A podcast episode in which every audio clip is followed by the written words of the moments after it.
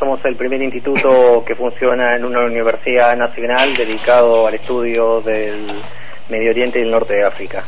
Ajá. Bueno, eh, justamente estábamos buscando a alguien que nos pudiera hacer comprender un poco esta locura que, se, que está viviendo eh, eh, el mundo árabe, ¿no? Eh, ¿qué, ¿qué, es lo primero que se, que se puede decir a la gente que, eh, que, que, hoy está viendo esto, esto que está ocurriendo en, eh, en Israel, en la franja de Gaza, con el pueblo palestino? ¿Cuánto hay de Irán? ¿Cuánto hay de los otros países de los alrededores?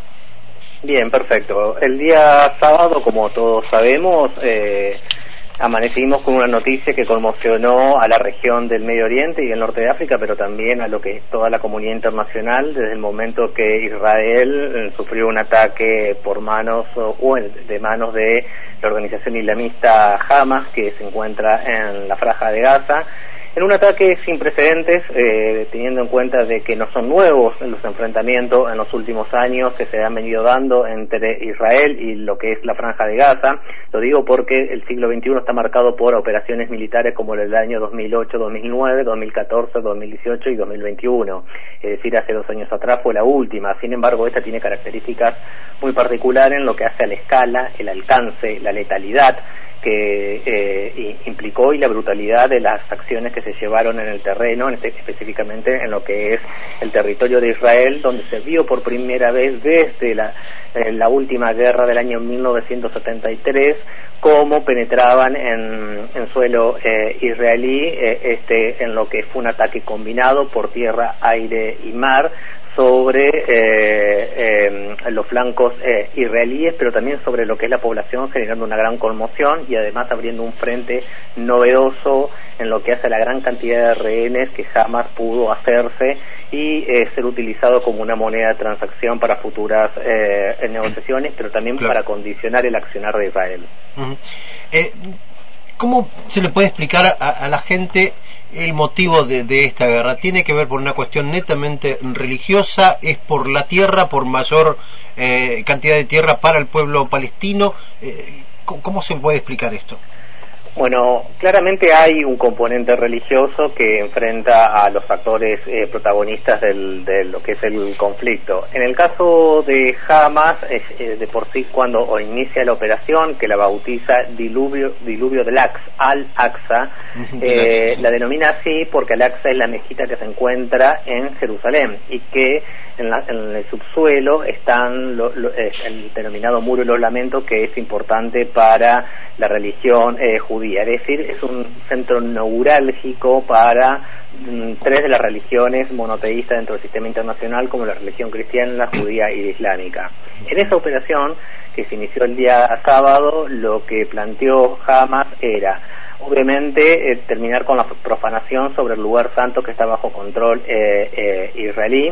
Además pone el acento en lo que es poner fin al colonialismo del lado de Cisjordania, que es el otro territorio este, palestino, pero también hay un componente de naturaleza política, que es volver a, tomar centralidad Hamas como un actor político con el cual hay que sentarse a negociar en un cambio que se estaba dando en la geopolítica regional. ¿A qué me estoy refiriendo? Me estoy refiriendo que eh, en, en, a partir del año 2020 la recomposición de relaciones de Israel con países árabes, que es lo que se conoció como la normalización de las relaciones con eh, Emiratos Árabes Unidos, Bahrein, a los cuales se sumaron Sudán y, Mar y, Marruecos, estaba avanzando mucho con la principal potencia petrolera dentro del Medio Oriente, que es Arabia Saudita. Es verdad. Y con este conflicto esto eh, evita claramente de que exista lo que es este, una normalización de las relaciones, también con un componente eh, estratégico por parte de Hamas. Hamas era consciente de que en Cisjordania, donde está gobernando otra facción palestina, que es, el, Al-Fatah, eh, se estaba negociando también con Arabia Saudita un, privilegio muy particular, como por ejemplo fondos económicos que iban a caer directamente de, eh, de Arabia Saudita y no a la, a la franja de Gaza, que es donde se encuentra Hamas.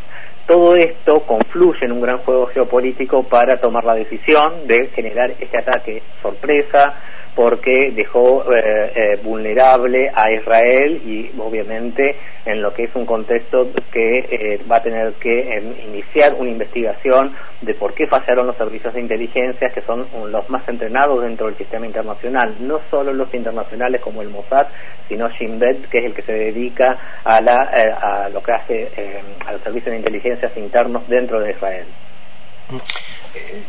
Quisiera saber eh, la relación, la, mala relación obviamente que tiene Israel con, con, Palestina, por un lado con Hamas, y usted decía del otro lado está Cisjordania.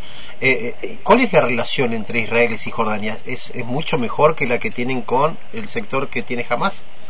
En términos comparados, se podría decir que es mejor, y esto lo digo entre comillas, porque hay una ocupación del territorio directo por parte de Israel sobre Cisjordania y hay lo que es un acuerdo con la Autoridad Nacional Palestina de que los, sea la propia Autoridad Nacional Palestina la que eh, trate de equilibrar la seguridad dentro del territorio. Ahora, eso no significa de que no haya ocupación eh, israelí, eso no significa de que el territorio se vaya disgregando con la conformación de nuevas colonias, que es lo que despierta muchísimas críticas de los, dentro de los palestinos, porque de crearse un Estado palestino realmente funcionando con plenos derechos y obligaciones en el sistema internacional no sería viable porque el territorio se encuentra fragmentado entre las distintas colonias que se han venido creando y se siguen creando del lado de Cisjordania, con un componente muy particular.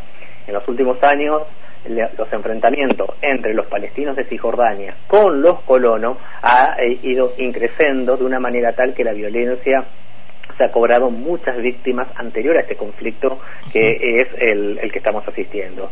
Lo digo porque se han producido 1.435 ataques en lo que va desde el principio del 2023 a, a mediados de este año, lo cual da cuenta de que es, mm, vamos a decir, mucho más moderada si tomamos en cuenta cómo se encuentra Gaza. Gaza desde el año 2007 está bloqueada por eh, tierra, aire eh, y agua por parte de Israel, con lo que eh, conlleva esto a que una población densamente poblada de, Gaza, que son 350 kilómetros cuadrados, haya sido declarada una cárcel a cielo abierto, la más grande del mundo, por distintos organismos internacionales, entre ellos Amnesty International.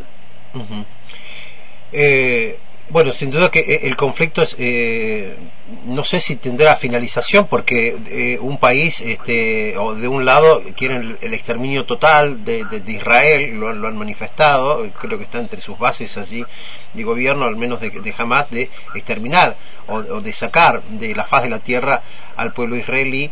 Y Israel que por otro lado también va avanzando sobre otras tierras como eh, las que usted menciona tanto en Cisjordania como, como en la franja de Gaza, ¿no? Parece una pelea que no, no va a terminar nunca. Sí, lamentablemente lo que se produce es un consumo de sufrimiento en ambos eh, eh, actores, pero también eh, un consumo de odio. ¿Qué quiero decir con esto? En la actual guerra mm, estamos asistiendo no solo al enfrentamiento bélico que se, transmite con las imágenes, lo que fue la espectacularidad del ataque, nunca antes visto, etcétera, sino también hay dos dimensiones que no se pueden perder de vista. La discursiva, donde vemos eh, discursos encendidos por parte de ambos actores, como por ejemplo Hamas diciendo de que está preparado para cortarle el cuello a los israelíes, o como dijo hace 48 horas que está dispuesto a asesinar a los rehenes si Israel no avisa que va a atacar.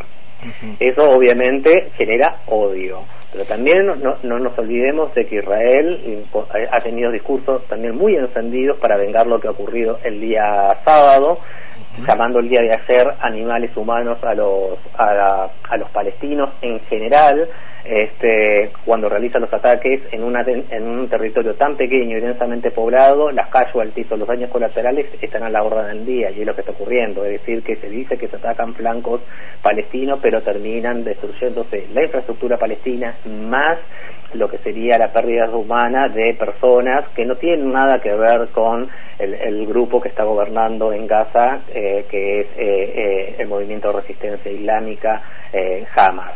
Por eso estamos con todos los días contabilizando la cantidad de heridos, la cantidad de desplazados, desplazados que no pueden huir tampoco de su territorio. no pueden huir por una cuestión de que tienen prohibido el paso, no solo por parte de Israel, sino también el paso por parte de Egipto. La segunda dimensión que quiero que prestemos atención y para, para mm, que lo tengan en cuenta son, es la dimensión de las imágenes. Es decir, las imágenes en un primer momento fueron imágenes muy duras con relación, y lo siguen siendo con relación a Israel, eh, este, teniendo en cuenta los ataques, teniendo en cuenta de que se estaba realizando un festival donde murieron 250 personas, cómo se invadieron los kibbutz, etcétera. Es decir, que hoy, en, términos fácticos, la, la dimensión de las imágenes la estaría ganando Israel. Lamentablemente, y por la experiencia, en base a lo que ha ocurrido en las operaciones anteriores que les mencioné en un principio, las imágenes terminan ganando los palestinos. ¿Por qué? Porque hay una simetría de poder y una capacidad de fuego superior por parte de Israel. ¿Y eso qué significa? Que el pueblo palestino de, que está en Gaza este, bloqueado sufre lo que son los ataques de su infraestructura, independientemente de que puedan eh, matar a líderes de Hamas, este, a milicianos de Hamas, eh, etcétera, pero no nos olvidemos de que hoy eh, la franja de Gaza tiene el corte de agua, el, corte de electricidad, el corte de los alimentos, y eso también se constituye en crímenes de guerra de acuerdo a la Convención Internacional mm. de Ginebra. Entonces estamos hablando de que la dimensión discursiva con la dimensión de las imágenes se juntan y la presión internacional sobre Israel va a ocurrir igual que en las operaciones anteriores cuando el mundo quede consternado acerca de qué le está pasando a la gente, cómo está sufriendo, cómo su infraestructura está siendo destruida. Por eso Israel siempre se tiene que estar moviendo en una delgada línea de contentar a su propia población, por decirlo de alguna manera, de que el Estado ahora sale a resguardarlo porque no lo pudo hacer el día sábado, pero por otro lado, a la comunidad internacional frente a las imágenes que se están viendo en el terreno. Sí, eh, pensaba en quiénes están detrás de cada lado, ¿no? Eh, bueno, cuando pensamos en esos términos, estamos hablando eh, de una situación bastante compleja. Eh, si bien se ha dicho de que la República Islámica de, Irán tuvo algo que ver, y esto tiene que ver con un artículo que salió publicado el día sábado en The Wall Street Journal, los Estados Unidos y el propio Israel salieron a decir que no tienen evidencia que la República Islámica eh, haya llevado adelante el planeamiento de, esta, eh, de este ataque. Obviamente, esto no significa desconocer que hay un vínculo por parte de la República Islámica de Irak con Hamas por, intermedio de otro actor que, está presente en la región, que es Hezbollah, que sería el que estaría suministrando las armas y lo que es el entrenamiento y que además recibe apoyo logístico de la República Islámica de Irán. Pero no hay que parar de vista lo siguiente. Desde el año 2011, que es cuando se inició la primavera árabe, Hamas eh, se fue alejando de la República Islámica de Irán y encontró otro sponsor dentro de la región del Medio Oriente que está pasando desapercibido y que está jugando un papel importante que es precisamente un actor que el año pasado convocó la atención a nivel mundial, incluida la República Argentina, que es Qatar. ¿Por qué digo esto? Porque Qatar se ha convertido en el principal donante de la ayuda mm, a, a, Hamas y esa donación ha sido directa, sin control por parte de los organismos como Naciones Unidas o la Agencia de Refugiados Palestinos en, en, en, en Gaza. Por ende, no, hay, no hubo control sobre ese dinero. Por eso también se dice de que esta operación viene siendo planeada de hace mucho tiempo, meses o por lo menos un año, con dinero que ha llegado fresco, con una característica.